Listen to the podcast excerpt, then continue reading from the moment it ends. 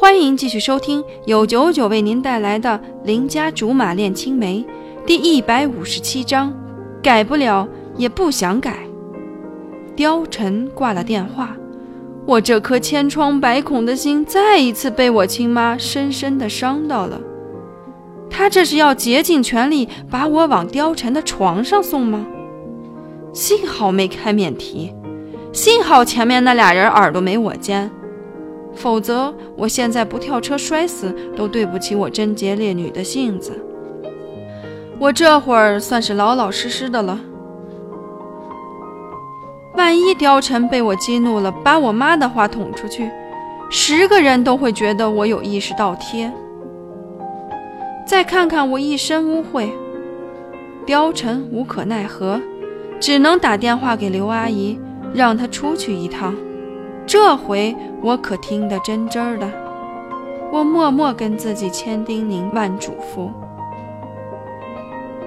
我默默跟自己千叮咛万嘱咐，明儿早起可别再演乌龙了。到了貂蝉公寓楼下，关羽和孙尚香也不好上去坐，俩好基友开着车子二人世界去了。貂蝉瞪我一眼，但还是扶住了我。其实我这个时候已经清醒了。让我跟牙买加人赛跑都不一定能让人占先机，可我就是矫情。他一拉下脸，我就怂了，安安分分任由他扶进电梯。反正他不嫌弃我这身儿，我也就没什么心理负担了。刘阿姨不愧是新世纪集家务和八卦为一身的好保姆，竟然赶在我们之前就到了。她再次看见满身酒气的我，甭提多嫌弃。上次我睡得跟死猪似的，这次可不能再糊涂了。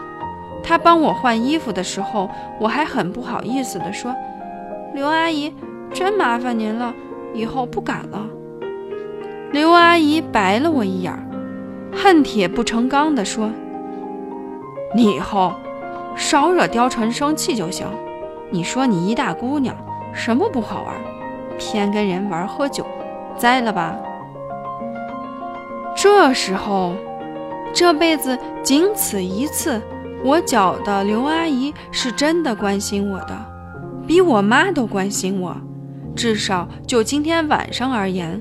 刘阿姨是站在我的立场上为我说话了，可我妈问都没问我的情况，就安安心心跑去睡觉了。明儿回家非得好好理论理论。刘阿姨走之前还叫我赶紧洗洗睡，大冷天别作了，还说明儿一早上就把衣服给我送回来，保证不耽误我上班。听得我心花怒放。听了刘阿姨的话，洗了个热水澡，全身舒畅，身上裹着十分不合尺寸的睡衣，熟门熟路流窜到冰箱前，喝了那么多酒，最后连晚饭都吐出来了。这会儿又渴又饿，正翻着找食物，貂蝉兀地出现在我身后，语气平静地问：“要吃什么？”如果我说想吃面条，你会不会把我扔垃圾房里去？他轰开我，自言自语道：“垃圾房都不屑收容你。”说着，从冰箱里拿出了食材。我这人就不知道什么叫见好就收，偏就认识什么叫恬不知耻。于是我壮着胆子吩咐他：“鸡蛋要煎过的，一面焦一面嫩的那种。”最好是硫磺的，蛋黄太老了会不焦化。知道了，我少年还是那个喜好，你就不能有点变化？他开了火，嘴角含着若有似无的笑。